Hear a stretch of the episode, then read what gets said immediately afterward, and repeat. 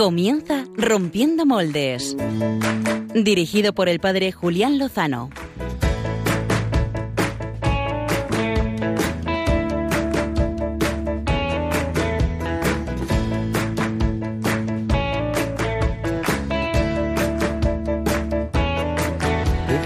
Muy buenas noches, queridos telespectadores de la Radio Amiga, la Radio de la Virgen, de Radio María. Les habla el padre Pachi Bronchalo desde el estudio central. Oye, oye, oye, oye, oye, oye, oye, pero ¿qué pasa? ¿Qué pasa? Que te estás subiendo a la parra, tío. Oye, que presentaba yo, ¿no? El ¿Cómo otro que día presenté yo. El otro día presentaste tú, le has entra- te ha entrado gustillo, ¿eh? ¿Pero qué te crees que es esto? Pero oye, déjame, que llevo ocho años y solo he presentado una vez. bueno, le cedo la palabra a nuestro presentador, el padre Julián Lozano. Buenas noches. Buenas noches, vamos a, a copresentar y vamos a hacerlo en Rompiendo Moles. Donde el corazón busca tu raíz donde el corazón te mueva y lleve donde estás el cantarín, corazón ¿eh? Soy cantarín. Me gusta. Eh, sí, a mí también, a mí también porque mm, al mal tiempo buena cara y no me refiero solo al fresquete, aunque bueno, este fin de semana ha hecho, ha hecho muy bueno. Es ¿no? verdad, pero llevamos una semana noticialmente hablando bastante Sí. revuelta. Sí, debo reconocer eh, a todos nuestros amigos que mm, ha sido una semana un poco convulsa Sí, y, y voy a concretar. Eh, hace unos días escuché las declaraciones de la ministra de Justicia en funciones eh, en torno a la exhumación de Franco. Dolores Delgado. Eh, Efectivamente. Sí. Y debo reconocer que me saltaron todas las alarmas, ¿no?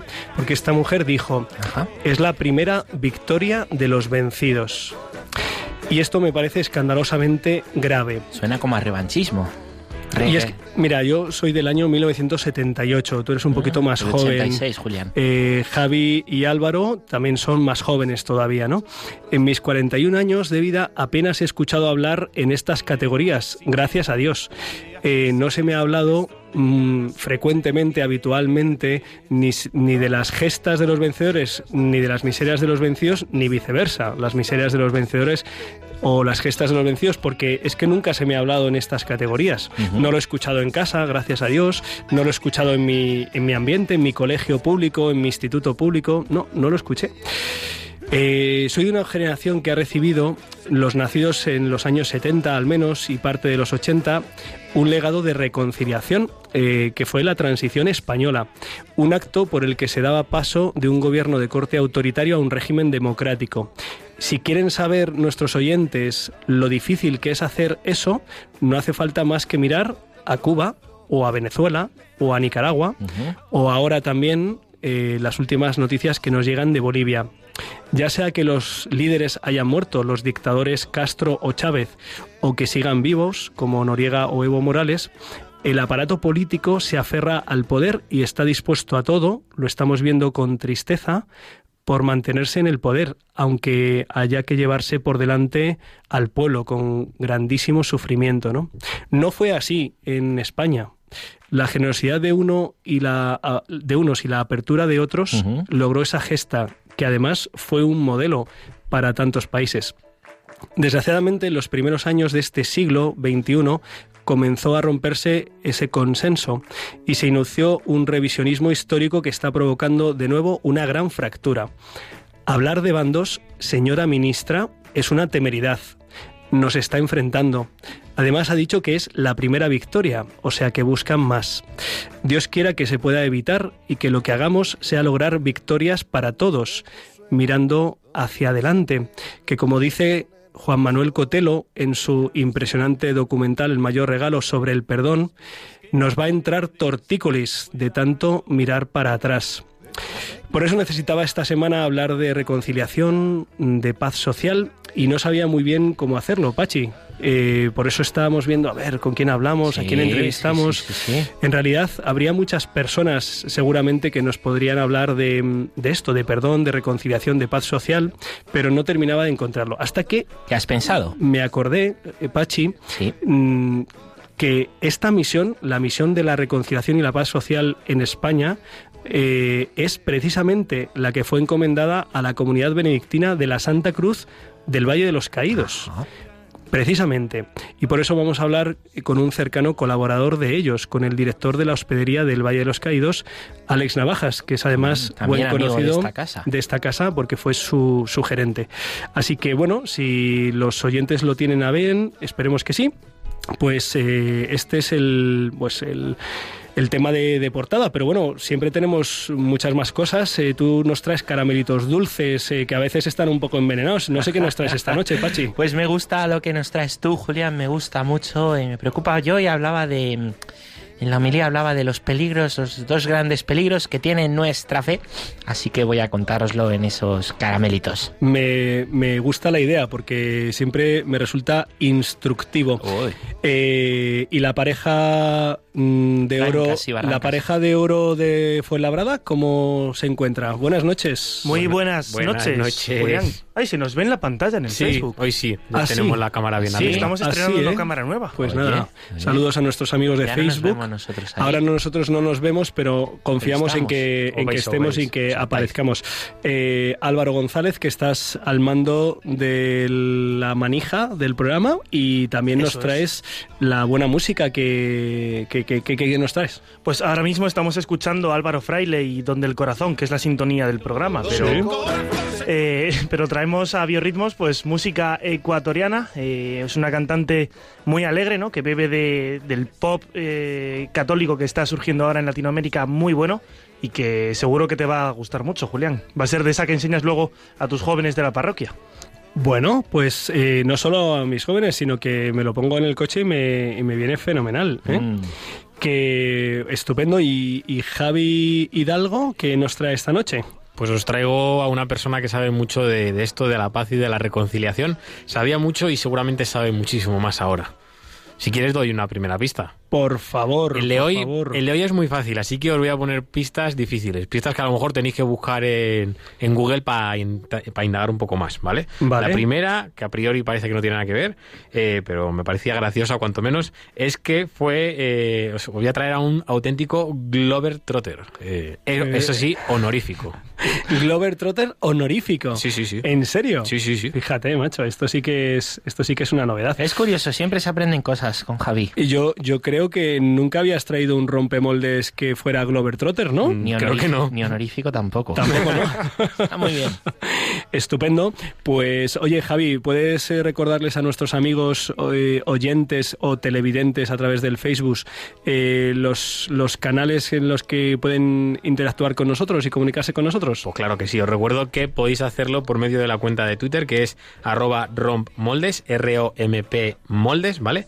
Eh, allí vamos a ir publicando momentos de la entrevista y de las secciones y si tenéis alguna pregunta o comentario no dudéis en hacerlo respondiendo a los tweets que vamos a ir publicando. También podéis hacerlo vía WhatsApp y para ello tenéis que abrir la aplicación de contactos del móvil y guardar el siguiente número. 668 594 383. Lo repito, 668 594 383. Bueno, guardáis este número como Radio María o Rompiendo Moldes, como más os guste, y podéis poneros en contacto con nosotros por medio de la aplicación de WhatsApp. Estamos en directo y nos podéis escuchar y aparte ver por el Facebook de Radio María. Para eso os tenéis que meter en eh, vuestro Facebook, en vuestra cuenta de Facebook, buscar Radio María España, es importante porque hay muchos Radio Marías y si no, pues os metéis en cualquiera. España. Eh, España y eh, os metéis en, un- en la sección de vídeos que seguramente estará con una ventanita que pone directo, os metéis ahí, pues también podéis ir comentando y haciendo preguntas y si hay tiempo, pues como siempre intentamos meterlas. Y ya por último, que vías hay un montón para ponerse en contacto con nosotros, como veis. Eh, tenéis dos opciones más, nos podéis escribir al correo electrónico rompiendomoldes arroba radiomaria.es o si sois más tradicionales, a la dirección de correo postal, Paseo de Lanceros número 2, 28024, Cuatro Vientos, Madrid, a nombre del programa Rompiendo Moldes. Javi Hidalgo, ¿no nos han mandado ningún correillo electrónico últimamente? Que es- Pues de momento no, está la Bueno. cosa un poco apagada. Bueno, pero bueno, sé, man- manda tú uno, ¿sabes? Así como para hacernos ilusión. Escribe, escríbenos algo. firmado como Glover Trotter honorífico. Vale. Bueno, pues sin más dilación, vamos a darle duro al tema de portada.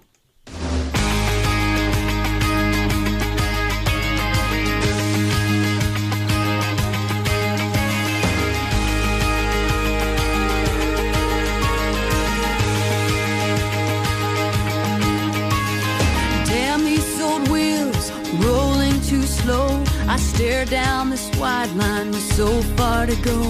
Headlights keep coming, loneliness humming along. Who poured this rain? Who made these clouds? I stare through this windshield, thinking out loud.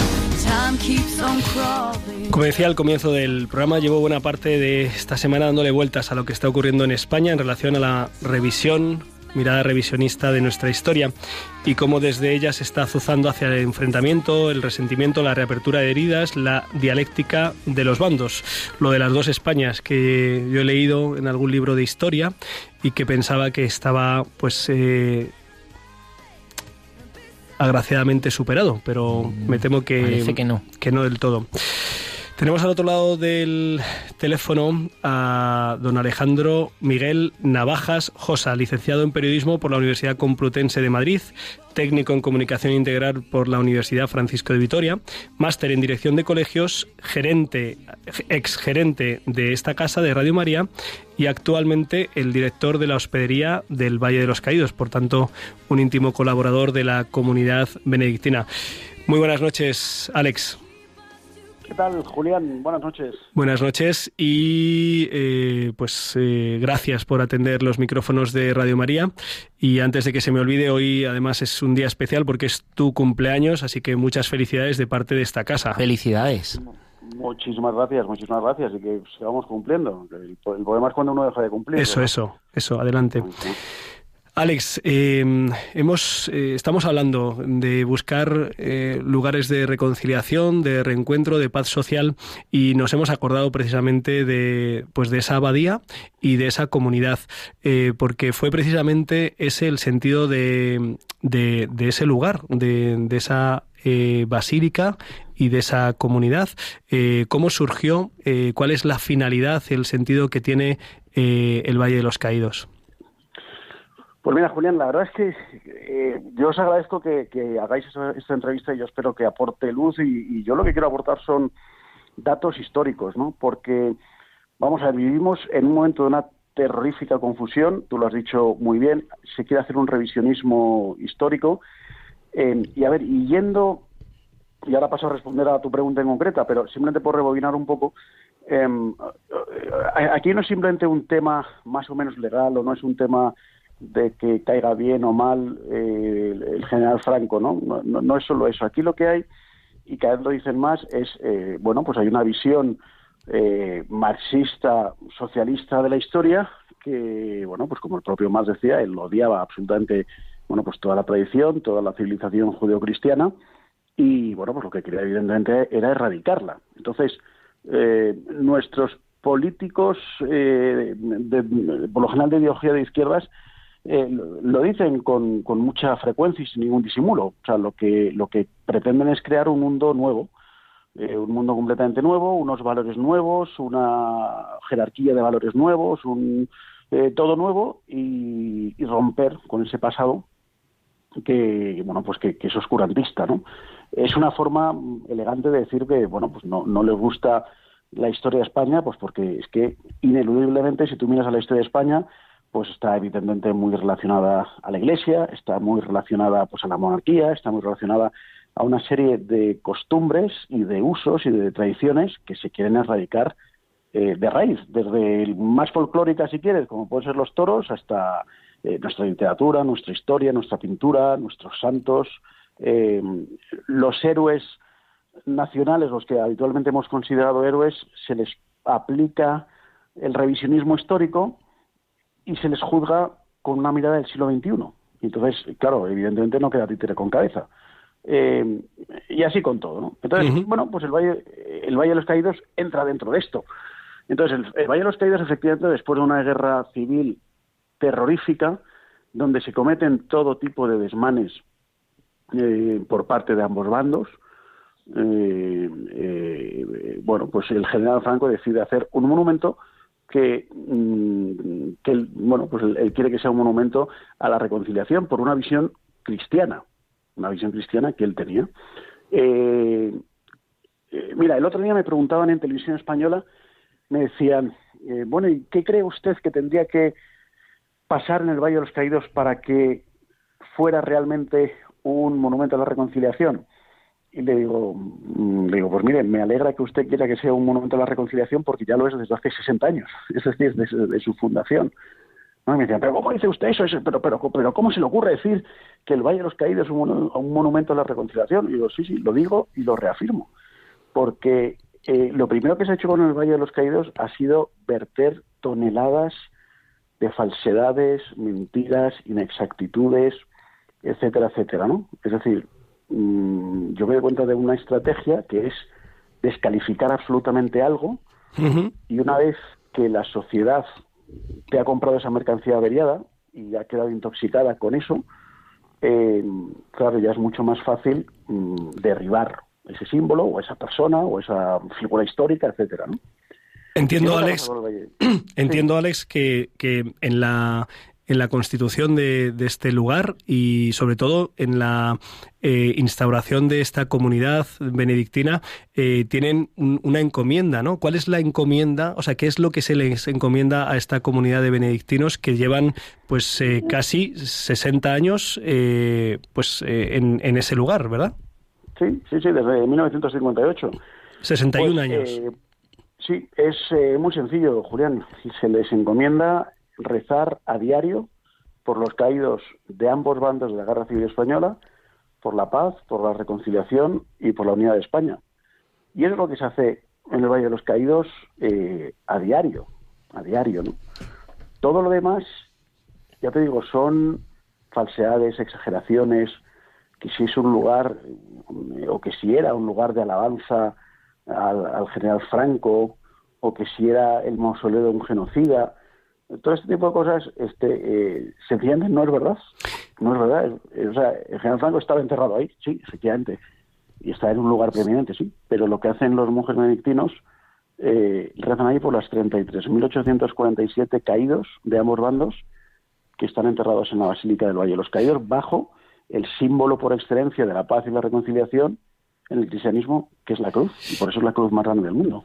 Alex, eh, no sé si eh, dos preguntas. Una es, eh, no sé si conoces algún lugar eh, en el mundo donde después de una guerra civil se haya levantado un lugar para, para buscar la reconciliación, para rezar por los muertos en ambos bandos, eh, o sea, un, un lugar que eh, no haya sido, digamos, eh, el, vencedor, no haya impuesto, digamos, su, su poder y haya olvidado o haya desterrado a los vencidos y haya solo ensalzado a, a los de su bando. No sé si conoces algún lugar que, que puede que exista, yo simplemente no lo conozco. Y luego la segunda pregunta es más difícil, ¿no?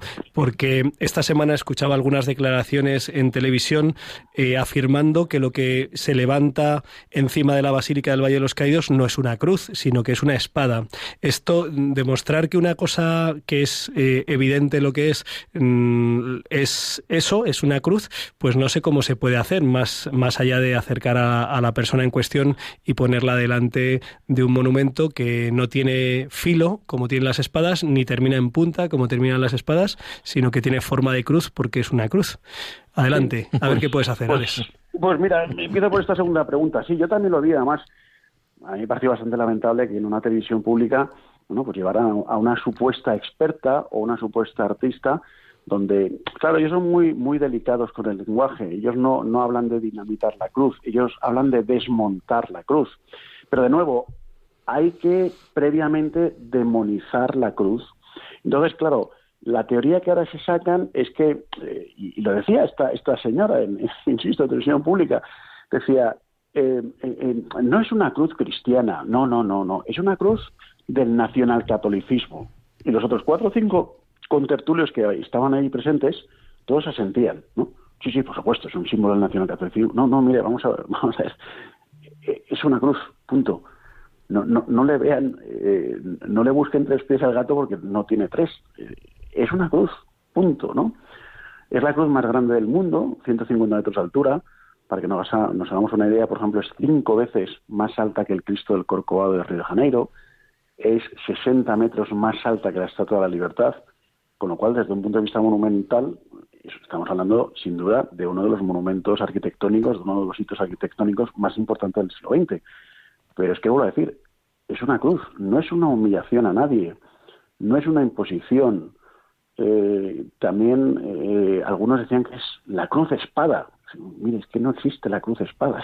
Eso es una cosa que existe en su imaginario eh, de algunos, bueno, pues que quieren eso asimilar una cruz con algo bélico como es la espada, ¿no? Dentro, bueno, pues insisto, ese imaginario para tratar de desacreditar a la cruz y a la iglesia, ¿no? Es una cruz, punto, no tiene más. Entonces, no le busquen más implicaciones, ¿no? si uno viaja por España, sobre todo evidentemente en la España de 1958, hombre, pues yo creo que el 99% de las tumbas que había entonces y todavía, eh, pues tenían una cruz o una virgen o un santo. Es que es curioso, o sea, cuando uno va a visitar cualquier eh, cementerio de un pueblo, de una ciudad, de cualquier lugar de España, pues es lo que te digo, noventa y pico por tanto de las lápidas o de las tumbas tienen una cruz. Bueno, pues eh, bueno, pues evidentemente, algunos dicen, bueno, pero, pero, ¿por qué pusieron una cruz? Hombre, pues porque en los años 58, e insisto, aún hoy en día, la mayor parte de las lápidas de las tumbas pues tienen una cruz, con lo cual lo primero es eso, que es una cruz. Y luego lo, lo, primero que me, has, que me has preguntado, Julián, Sí, sobre la, existencia, si te consta, eh, la existencia ah, de, algún lugar parecido donde se haya querido pues eh, rendir homenaje a, las víctimas de, de, una guerra civil eh, rezar por ellas, que, haya mm. de ambos bandos, que haya, porque a, veces se ha hablado del Valle de los Caídos y se han hecho comparaciones con regímenes eh, totalitarios como el nazismo de Hitler o el, marxismo soviético de Stalin, en el que había un absoluto aplastamiento del rival, del enemigo, incluso a veces eh, purgas internas tremendas, ¿no? Eh, donde no existe esta, esta visión de, reconciliación, de, intentar tender ese, ese puente y abrazar al que ha sido enemigo en, en la vida, pero que queremos que, que, la, que la muerte y la eternidad sean, seamos hermanos, ¿no? No sé si te consta.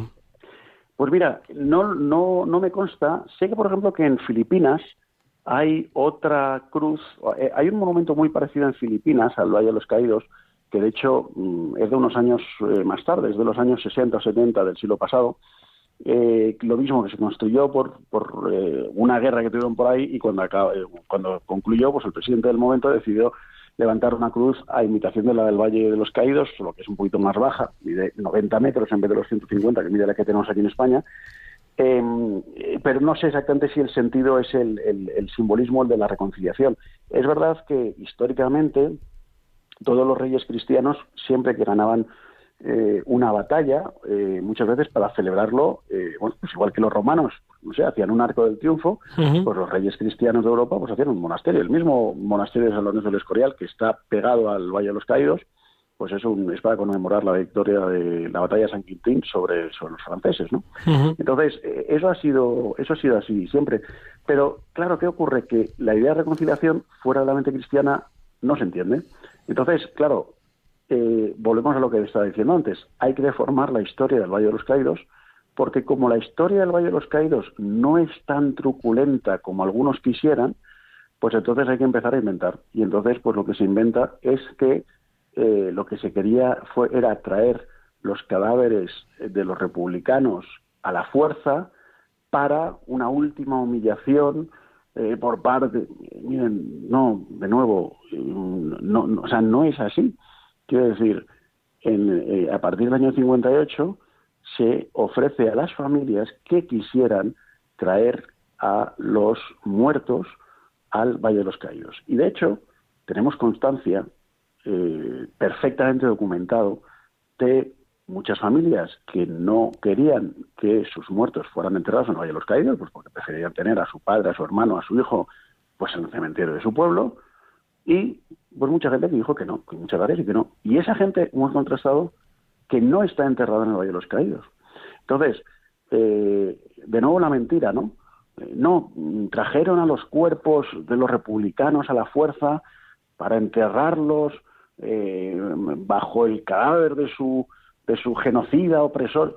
Oiga, pues es que esos cuerpos llegaron en el 58 y el general Franco no fue enterrado ahí hasta el año 75. De hecho, no se sabía que iba a ser enterrado ahí, porque no estaba previsto.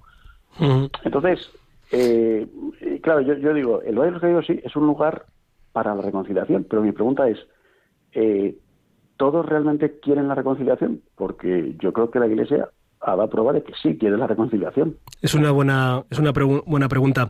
Tenemos que ir terminando la entrevista porque además tendrás que terminar de celebrar bien eh, este aniversario. Pero el padre Pachi Bronchalo quiere hacerte unas últimas preguntas.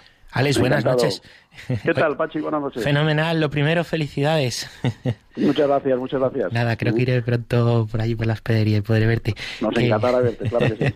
Mira, yo quería preguntarte, llevamos una semana como con mucha crispación, eh, bueno, y esto pues también a los propios cristianos, ¿no? Eh, pues, yo creo que a veces nos hace exaltarnos o decir o juzgar, bueno, ¿cómo Mm. ves tú a España y qué dirías tú, ¿no? Eh, ante tú que además que lo vives de cerca y que ves cómo lo viven los monjes, ¿no?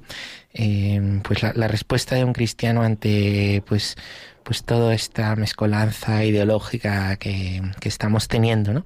¿Cómo, cómo lo ves y qué, cómo dirías que tiene que portarse un católico? Pues mira, a mí, a mí Pachi, eh, vamos a ver, me, me- me preocupa que, que se está insuflando con mucho odio, ¿no? Lo estamos viendo también, bueno, pues todo el tema de la división que vemos en, en Cataluña, ¿no? Yo cuando veo las imágenes Mm. que estamos viendo todos en los informativos de estos días y ves a chavales de 15, 16, 18, 20 años, dices, joder, es que mm, están educados en el odio, están educados en el odio, en la división. Eh, claro, ¿qui- ¿quién ha educado a estos chavales, no? Eh, ¿Quién le...? eh, claro, oye, no les hemos enseñado que el, el objetivo de la vida es amar y ser amado, y es descubrir aquello para lo que ha sido creado por Dios. Y por eso reaccionan de este modo, desde el odio, desde el resentimiento, desde la división, ¿no? Eh, con el tema de los Caídos parece que, que está ocurriendo lo mismo, ¿no? Que, bueno, pues se quiere meter ese odio, esa división. Pero yo creo que los cristianos tenemos una palabra que es fundamental, que es esperanza. Esperanza. Nosotros no, no vamos a responder como... Nosotros tenemos que responder como, como respondió Cristo, desde la verdad y desde la caridad. Entonces, yo creo que es muy importante los dos. Hay eh, la verdad siempre, la verdad siempre, no tener miedo a defender la verdad. Eh, y en segundo lugar, desde la caridad. No, un cristiano que realmente quiera seguir el Evangelio nunca puede caer en el odio, no puede caer en la división, en el rencor, en la venganza. Eso no es, no es cristiano. Acordémonos de Pedro, ¿no? Cortándole la oreja a Malco, ¿no? Y, Cristo le dice, oye, pero, pero, pero, pero, pero ¿qué haces, no? Guarda la, guarda la, la, la, la espada, es que no has entendido absolutamente nada. O sea, dice, pero tú no sabes que si yo quisiera, o sea, eh, llamaría ahora mismo a mi padre y mi padre me mandaría no sé cuántas legiones de ángeles, pues esto es exactamente igual. Oye, pero vamos a ver, si en España, eh, si Dios quisiera, mm, vamos, pegaría un trompetazo y, esto se soluciona en, dos segundos, ¿no?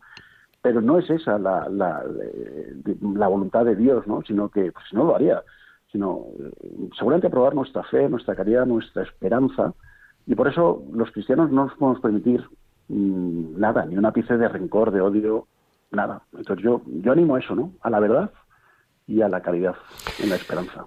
Eh, Alejandro Navajas, eh, director de la hospedería del Valle de los Caídos, eh, pues que nos ha transmitido esa finalidad, ese objetivo con el que fue eh, creado esa, esa comunidad, también esa, esa basílica, esa Santa Cruz, la más alta del mundo, eh, para rezar y ofrecer cada día desde hace 60 años el santo sacrificio, la Santa Misa, por la salvación eterna de los caídos en la guerra civil y por la reconciliación y la unidad de España.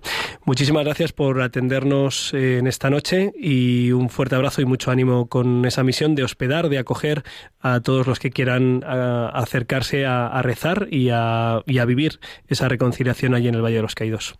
Claro que sí, Julián, muchísimas gracias y por supuesto invitar a todo el mundo a que los que no conozcan el Valle y la hospedería, que vengan y que se hagan una opinión de primera mano, que no solamente se dejen llevar por lo que escuchan, por lo que dicen, sino que ellos mismos tengan la libertad de tomarse eh, o de, de establecer su propia opinión. Claro que sí. Un fuerte abrazo. Ahora, mm, después de que hemos escuchado a Alex Navajas, creo que podemos escuchar al padre Pachi Bronchalo, que nos ofrezca mm, pues sus caramelitos dulces eh, para, para seguir degustando esta noche de, de reconciliación.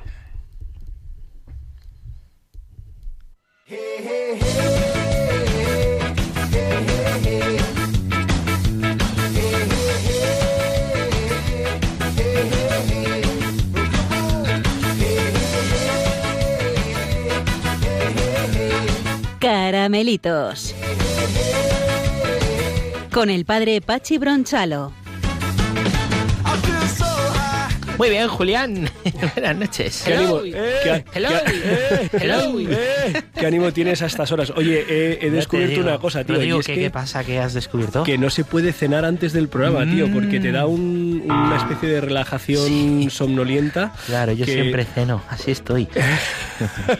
Yo siempre cenaba después, algo picoteaba, pero cenas antes y te quedas así como en Sí, plan... ¿no? Te quedas ahí groggy y eh, tal, y es que es sí. el último programa del último día de la semana, así acabamos la semana, En todo lo alto. todos juntos. Arriba.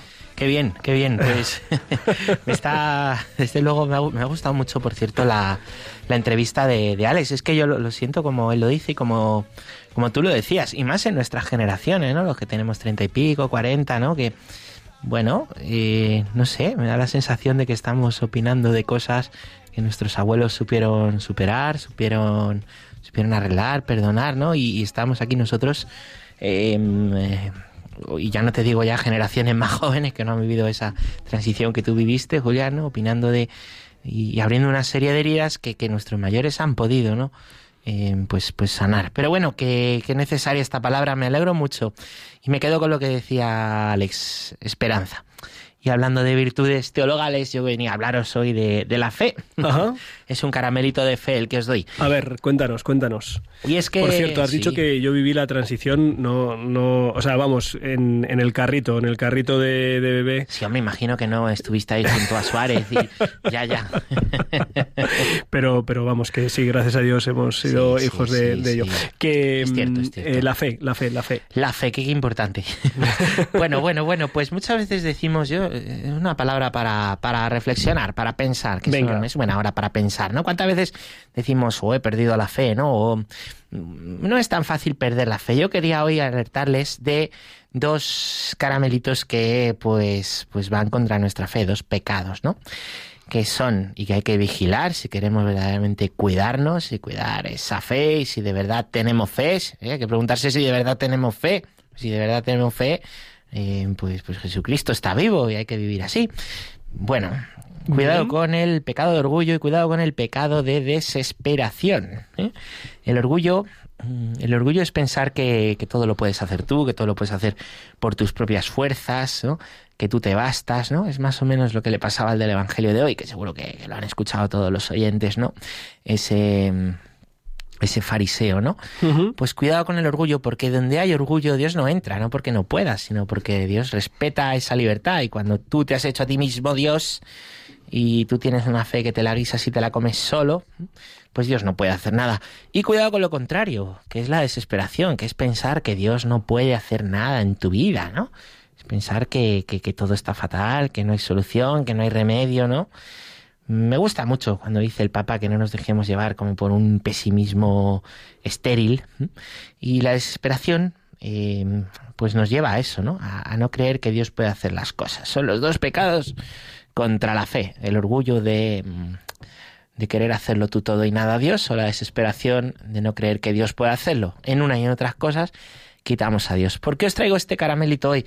Pues porque hay mucha crispación, estamos muy crispados. Yo lo he visto, ya saben que estoy muy metido en las redes, ¿no? Y ahí todo está como aumentado por cuatro. Em, o por ocho.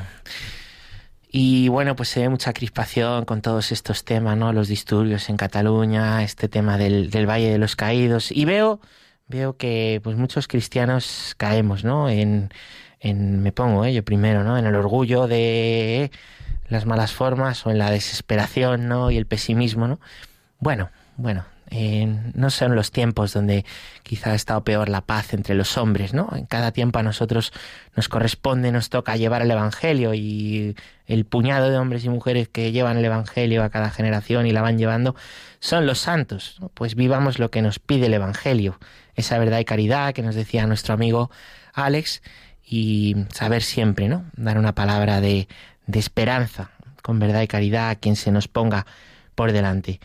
¿Sabes qué pasa, Julián? Estoy convencido que detrás de todos los que gritan, detrás de todos los que se crispan y detrás de todos los que hacen el bruto, pues detrás lo que hay son muchos niños heridos, muchos complejos y muchos miedos. Eh, que solo Cristo nos salva, que estas ideologías no van a salvar a nadie. Pues eh, mm, me alegro de que, que tengas esa, esa visión, esa invitación a, a no caer ni en el orgullo ni en la desesperanza, porque es verdad que en mi caso yo habrá quien tenga que se vaya más para un lado o para el otro, ¿no? Sí, Pero sí. yo, yo en mí mismo mm, a veces, o sea, es como mm, esa, esa ira, esa rabia, ese enfado. pasa, me pasa como a ti. eh, y luego, pues como decir, bueno, pues no vale la pena, refúgiate un poco y, y no. Y, y es verdad que no es eh, lo que nos han, lo que nos han mostrado, mm, pues aquellos que que han sido capaces de afrontar eh, momentos muy recios eh, con, con toda la esperanza, ¿no? Estoy pensando ahora mismo, pues, en los mártires, ¿no? Eh, los mártires nunca mueren eh, con los brazos caídos, ¿no? Es decir, eh, no, no es que digan, bueno, me- me ha tocado, me ha tocado, sino que mm, entienden que ante el mal supremo eh, solo cabe dejarse dejarse salvar por el bien supremo. Y mueren así y mueren amando y mueren perdonando y mueren creyendo en Dios y mueren besando la cruz. Y seguramente sería la circunstancia muchísimo más tremenda que las que estamos comentando ahora eh, como para desanimarse bajar los brazos y rendirse y renegar no Eh, la lectura, la segunda lectura de la, de la Eucaristía de hoy de San Pablo, ¿no?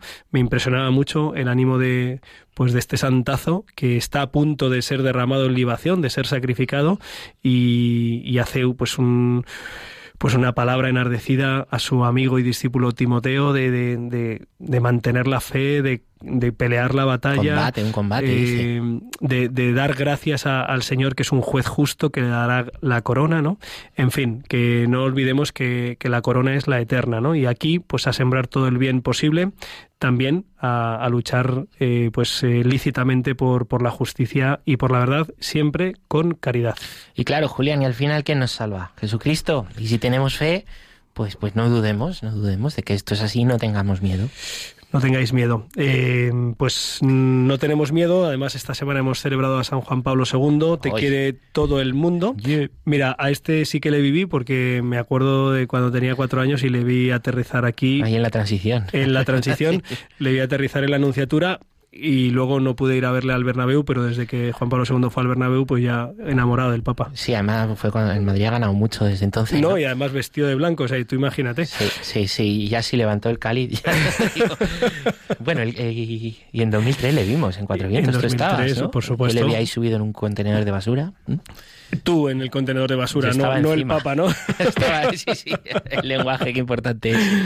Bueno, oye, hablando de, de lenguaje importante, eh, creo que alguien nos tiene que dar una pista, una pista sobre su personaje rompemoldes de la semana. Pues sí, voy a hacer varias cosas en un minuto. Mira, Venga, te voy a dar venga. dos pistas porque sé que me toca después. Este es un Eh, la segunda pista es tío. que su rostro apareció en los billetes de su país, en una tirada de billetes de su país. De Y la tercera, que fue tan influyente que su nombre lo llevan a día de hoy colegios, universidades, barrios, restaurantes, fundaciones. Incluso hay una montaña en la Antártida que tiene su nombre. ¿Qué esto dices? es, sí, Espera, sí, y- era, esto es de era un, alucinar. era un Globetrotter. Glover Trotters Salía en los honorífico. billetes Sí, sí. de su y- país. Y ya, para montaña daros la de última Antártica. pista, Tiene una para montaña. última pista, pista, Julián eh, ha hablado de él. Pero voy a hacer otras dos cosas antes de que me des paso, Julián. Vale. La primera es leer un mensaje que nos llega de Facebook que me ha, me ha gustado mucho. Venga, es dale. para vosotros, sé que nos gusta esto, pero a veces pues hay que ver también las cosas buenas. Y Cristina Britos que dice, sacerdotes como ustedes, alegres, divertidos, van camino de ser santos sacerdotes. Mi enhorabuena a vosotros por el programa. Deciros que os sigo por la radio, que es mi compañera, y cuando eh, os ha querido poner cara, os ha, os ha buscado en YouTube. Eh, así que, que sus oraciones siguen eh, y que está feliz de que estéis sirviendo a esta casa de esta manera. Y luego, por otro lado, eh, un correo que teníamos por ahí perdido, antes he dicho que no, pero sí, tenemos un correo de Teresa Mérida que nos agradece el programa de hace dos No semanas. las metido en spam. Eh, dice, ayer la entrevista sobre el cardenal Newman fue magnífica. Hace tiempo, eh, desde que empezó a difundirse más interesantemente su figura, me viene interesando todo acerca de la entrevista. Sintetizó con creces todo lo mejor y más atrayente de su vida y a la par fue un exponente de la sabiduría, profundidad y capacidad de sacerdotes de nuestra iglesia que verdaderamente irradian a Cristo. Dios les bendiga. Qué bueno. Eh, profundidad, ya te digo, porque Julián Lozano y Pachi Bronchalo, si vieron la foto que subimos a Twitter, estaban Sí. encandilados. Sí. Oye, tengo un notición No, que no habíamos cenado Tengo un notición que daros. No sé si os lo puedo dar ahora. No sé. Tengo una notición que daros. Tiene que ver con, con el entrevistado de hace 15 días, con el padre Javier. Vescós, rector de la Basílica del Sagrado Corazón. Eh, pues eh, es que resulta que como fruto del centenario de la renovación de España al corazón de Jesús, que pues que todos en Radio María han ido siguiendo, pues se va a instaurar una adoración eh, no eh, 24 horas, pero eh, casi, casi, casi, casi. Mm. Eh, diurna, perpetua, quiere ser. Eh, entonces, eh, pues nada, que, que se está ya empezando a mover el tema de los turnos, de poder comprometerse con un turno para que en el Cerro de los Ángeles, eh, durante el mayor rango de horas posible, esté el Santísimo Sacramento expuesto como fruto de esa consagración que hicimos el 30 de junio, pues que es una invitación especialmente a los laicos, ¿no? En el Cerro de los Ángeles ya saben nuestros oyentes que están las carmelitas descalzas eh, velando día y noche, que están los seminaristas que velan lo que pueden, hay una casa sacerdotal que velamos alguna ahí ahí de alguna manera y ahora la invitación es que junto a las carmelitas consagradas a los seminaristas y sacerdotes haya familias, haya laicos. ¿eh? que estén ahí en el Cerro de los Ángeles eh, dejándose santificar y transformar el mundo. Y dicho esto, vamos a escuchar quién es el rompemoldes de la semana.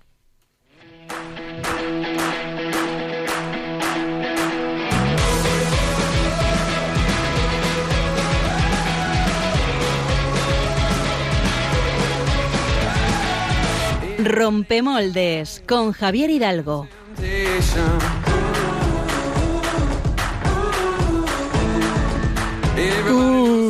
Bueno, eh, que me vengo arriba. Eh, bueno, buenas noches, querido equipo de Rompiendo Moldes y queridos oyentes. Pues el rompemoldes... Javier, Javier, nos tienes en las Sí, sí. Es de unas pistas rarísimas. Sí, pues el rompemoldes que traigo hoy no sé, hoy no va a dejar indiferente a nadie, eso estoy seguro. Y sé que muchos habrán acertado con las pistas, eh, sobre todo con la última. La, Dios. la de que Julián lo Eh, dijo, ¿no? Efectivamente. Eh, no le quiero dar mucha más intriga. No tiene sentido. Obviamente hablamos del Papa y Santo Carol Joseph Boitigua, es decir, de Juan Pablo II. Que no es Alex Navajas del se me, se me ha ido, se me ha- es que es que yo hablar de Juan Pablo II, o sea, yo me descuido y me sale, Claro. ¿sabes? No, no quería reventar nada. No Jaime. pasa nada, me ha venido bien, me ha venido bien porque así, oye, pues mira, ya era la pista definitiva, ¿no? Nunca Sí. deja de sorprendernos este papá, ¿eh? No, No, no. tenía ni idea de, lo que has dicho, ¿eh? No tenía ni idea de que era Globetrotter honorífico, no tenía ni idea de la montaña, no Pues tenía sí. idea de la tirada de, de billetes en su, en su país. Sí, sí, que pues mira, todas estas cositas curiosas que Debe dice- ser muy rico porque tiraban los, los Sí, billetes. cosa- una, una tirada grande. Bueno, pues ya sabéis que esta sección busca pues traer personas cuyas vidas tienen un profundo estilo evangélico y que aunque no hagan cosas excepcionales y por las que sean reconocidos a nivel mundial, Joder. son capaces de cambiar las vidas de aquellos que les rodean, Pero- incluso de otros muchos. no Pero es que en el este. caso de Juan Pablo II eh, no sé por dónde empezar. Eh, su no a la guerra fue total, su papel en la caída del comunismo fue vital, visitó hasta 129 países durante su pontificado. Es el papa que más santos canonizó, ojo, lo mismo que en los últimos cuatro siglos anteriores a él. Llamó a las demás religiones al encuentro y al diálogo y a trabajar conjuntamente por la paz. Revalorizó la figura de la mujer en la iglesia y se, dirigió a ella por primera vez con palabras concretas. Las escribió una carta. Eh, también trabajó por la dignidad del enfermo y del vulnerable, partiendo de su propia experiencia con la enfermedad. Y frente a la cultura del descarte proponía la cultura de la vida. Supo perdonar y pedir perdón en nombre de la iglesia, dando ejemplo a los jóvenes en los que se centró especialmente, creando la Jornada Mundial de la Juventud, y a los que llamó con energía a no temer a Cristo, a dejarse querer por él. Son muchísimos datos, de verdad. Se han dicho muchísimas cosas de él porque marcó la vida de muchísimos. Fue uno de los líderes más influyentes de la historia del siglo pasado y probablemente de, de la historia de, de la historia en general, ¿no? Y aunque la sección no va a terminar, o sea, y aunque la sección, perdón, va a terminar aquí, eh, a partir de ahora me voy a callar eh, y voy a pediros a vosotros que me digáis al menos un aspecto por el que recordáis a- con cariño a Juan Pablo II, algo de su vida que también haya podido transformar la vuestra y por qué le daríais este reconocimiento de rompemoldes. Eso sí, de manera breve. Ya sabéis que todavía nos queda una sección. Sé que es muy difícil, pero vamos a intentar. Nah, está tirado. Esto está chupado. Cuatro vientos, eh, 3 de mayo de 2003. Si escuchas la voz de Dios que te llama, no la acalles. Y en septiembre entramos 15 al seminario. Sí, te toca. Bueno, yo diría mm, los momentos que estaba en el hospital, al final de su vida, antes de morir, como le vimos, pues pues hasta que, que se le caía, ¿no? La, la baba, la enfermedad, ¿no? Y cómo él quiso salir ahí a bendecir y, y al- esas últimas palabras, esos días que tuvo acerca de la cruz, de no bajarse de la cruz, a mí eso me ha marcado en mi propia cruz. Yo diría, Javi, la misericordia. Él has dicho que pedía perdón, pero también era capaz de perdonar y creo que en toda su vida Juan Pablo II nos dio mucha muy muy buen ejemplo, ¿no? Que es lo que evangeliza, que es lo que enamora. eh, nos dio mucho ejemplo con su misericordia. Y voy a terminar yo diciendo que es verdad que somos Álvaro y yo somos de otra generación y tal vez no le tratamos tanto, pero sí que yo recuerdo eh, la vigilia que se formó cuando ya él estaba en sus últimas horas y me impresionó mucho, con 12 años a lo mejor tenía el pensar eh, cómo un hombre puede reunir a tantísima gente de tantísimos lados sin que a lo mejor pues crean en Dios. Entonces se me queda muy grabado eso y toda la ternura, porque obviamente luego uno se ha informado, ¿no? Toda la ternura que, que desparramó por cada sitio por el que iba con tantísima naturalidad y en definitiva es porque tenía a Cristo en lo más profundo y en el, y en el centro más centro de, de su corazón, ¿no? Qué grande, otra, otra ronda. Así que no puedo añadir nada más. Eh, estoy seguro de que en cada casa y en cada corazón se recuerda a Juan Pablo II por algo concreto, lo que le hizo ser un rompemoldes de campeonato. Buah. Fue una sola cosa, amar como Cristo le amó a él. Eh, pues nada, invitamos a los oyentes a que hagan esa ronda o si están solos a que hagan memoria. Mm, seguro que les sale pues más de una y de dos cosas de este rompemoldes, no honorífico, eh, sino totalmente real y merecido. Merecido. Mm, y le pedimos que interceda por nosotros y vamos a, a dar ahora un giro, vamos a dar un movimiento de cadera, vamos a dar un movimiento de cintura eh, y vamos a escuchar la música más dicharachera de Rompiendo Moldes.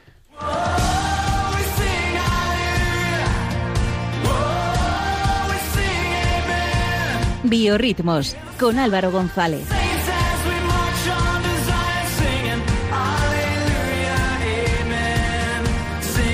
Aleluya, amen. Aleluya, amén, queridos amigos Qué rompedores. La verdad es que tú. Baja la mano ya. me pega el bajón porque menudo listón nos acaba de dejar Javi. eh, Eso es que ha cenado. Es un, es, es listón el tío, macho. No ha cenado, no ha cenado. listo que soy. Pero bueno, eh, hoy... Es que ha venido fuerte, ¿eh? ha venido bien preparado. Es que está muy fuerte, ¿no habéis visto Sí, qué sí, músculos está- tiene? está- O sea, sus horas de, de gimnasio callejero se notan. Dios. Es vigorexia casi. Fue la pa- Sí, Power. fue la brava. Madre mía. Hay Bueno, la dieta pues- palolítica esa. Estrenamos los primeros biorritmos de la temporada, que como siempre no nos van a dejar nada indiferentes. Vamos a ir probando cosas nuevas, no solo será traer música católica, Julián, eh, seguramente romperemos moldes también dentro de esta sección. Pero con la música buena que os traemos, eh, hoy viene un artista que la está petando mucho en redes sociales. Desde Ecuador, porque ella ofrece sus dones y talentos musicales al Señor y lo hace con una voz espectacular. Ella es Andrea Arias y su primera canción que escuchamos esta noche se llama Te Necesito. No es necesario que se explique a quién necesita porque creo que es aquel al que necesitamos todos. Escuchamos. Yo necesito tu mirada, tu querer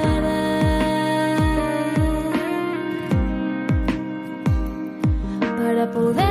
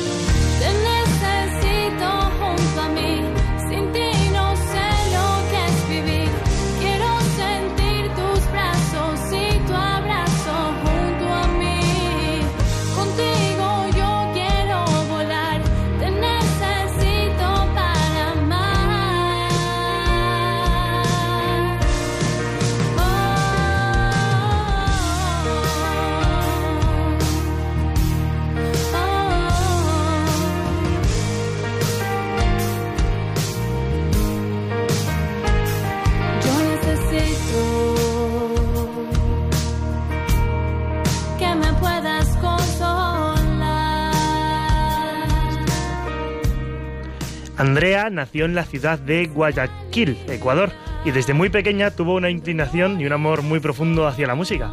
Ella creció en una familia católica donde recibió aquello que hoy considera más importante en su vida, que es su fe.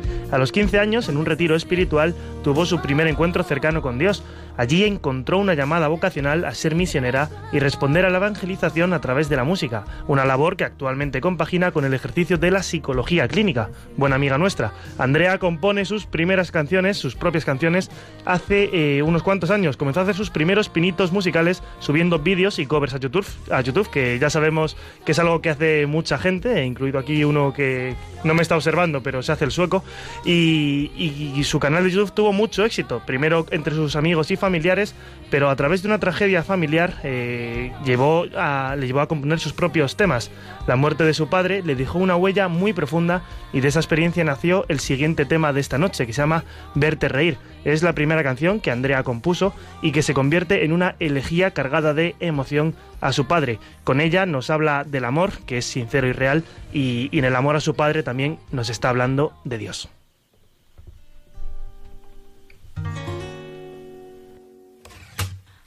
Desperté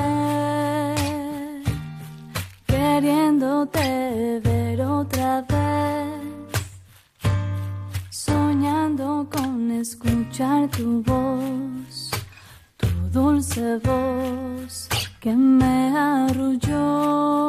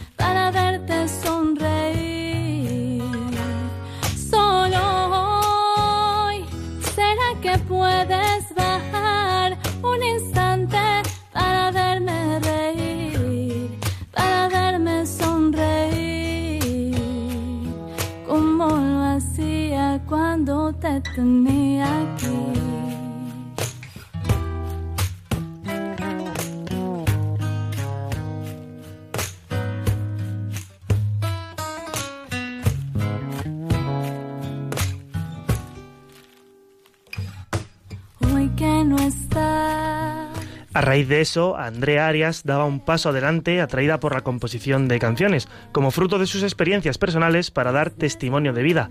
En 2017 cantó como invitada en un concierto de nuestra amiga Atenas Benica en Nueva York, lo cual le impulsó y le animó para grabar su primer sencillo, que era el Te Necesito que escuchábamos antes, y a grabar un EP que publicó en junio de 2018. Ese EP, que lleva cinco canciones, sabemos que un EP es un disco corto, como de prueba, de muestra, llevaba cinco canciones, entre ellas son las dos que hemos escuchado y la última, que viene ahora y con la que ponemos el punto final a Biorritmos, que no a Rompiendo Moldes, y que eh, nos habla de seguir y buscar siempre el amor de Dios. Lo hace con el título también de, ese propio disco, que es A donde tú vayas.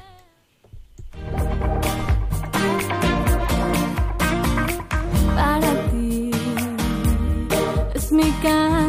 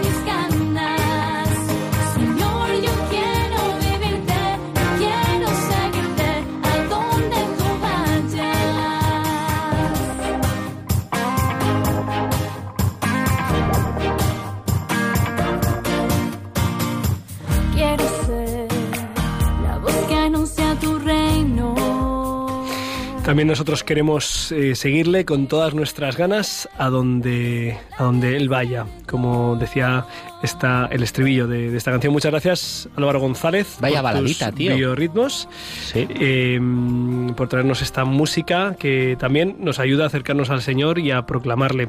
Y hemos llegado hasta el final. Qué pena, Julián. Sí, la vida es así. Qué pena. Eh, ¿Cuándo volvemos? Cuando volvemos, pues si Dios quiere, volvemos dentro de dos semanas. ¿Dos La semana semanas? que viene Ah, le damos el testigo a Haciendo Lío. eh, ¿Armando Lío Haciendo Lío? Armando Lío. Armando Lío, Sí, sí. perdón, perdón. El Armando lío, Casas y luego Armando Lío. Eh, Estoy, el lío lo estoy haciendo yo. Ahora también les invitamos a todos los oyentes a que continúen en la sintonía de Radio María, en la aventura de, de la fe. Y vamos a terminar rezando la oración de este mes misionero extraordinario que prácticamente ya termina y que me hace ilusión que podamos eh, decir ahora eh, juntos. Eh, vamos a ver. Padre, Padre nuestro, nuestro, tu Hijo unigénito Jesucristo, resucitado entre los muertos, encomendó a sus discípulos el mandato de id y haced discípulos a todas las gentes. Tú nos recuerdas que a través de nuestro bautismo somos partícipes de la misión de la Iglesia.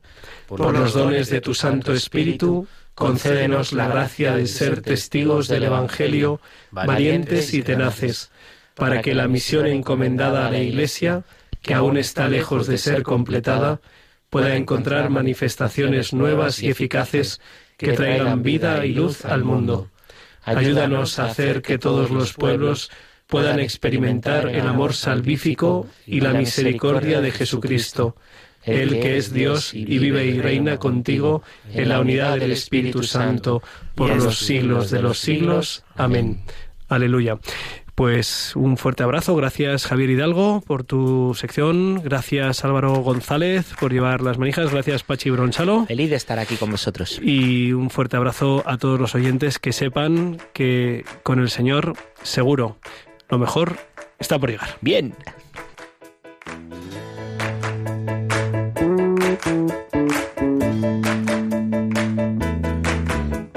Han escuchado en Radio María Rompiendo Moldes, un programa dirigido por el padre Julián Lozano.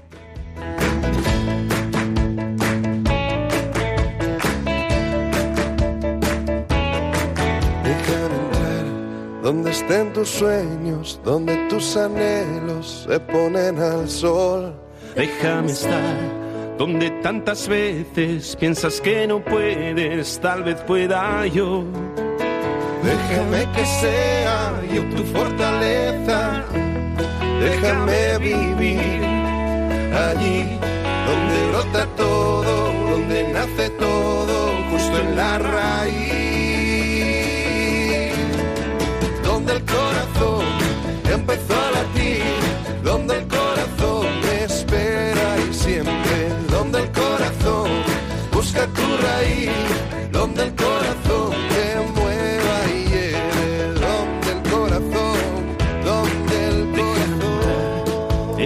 desengaños para repararlos y ser tu motor. Déjame estar donde no hay remedio y donde estén tus miedos.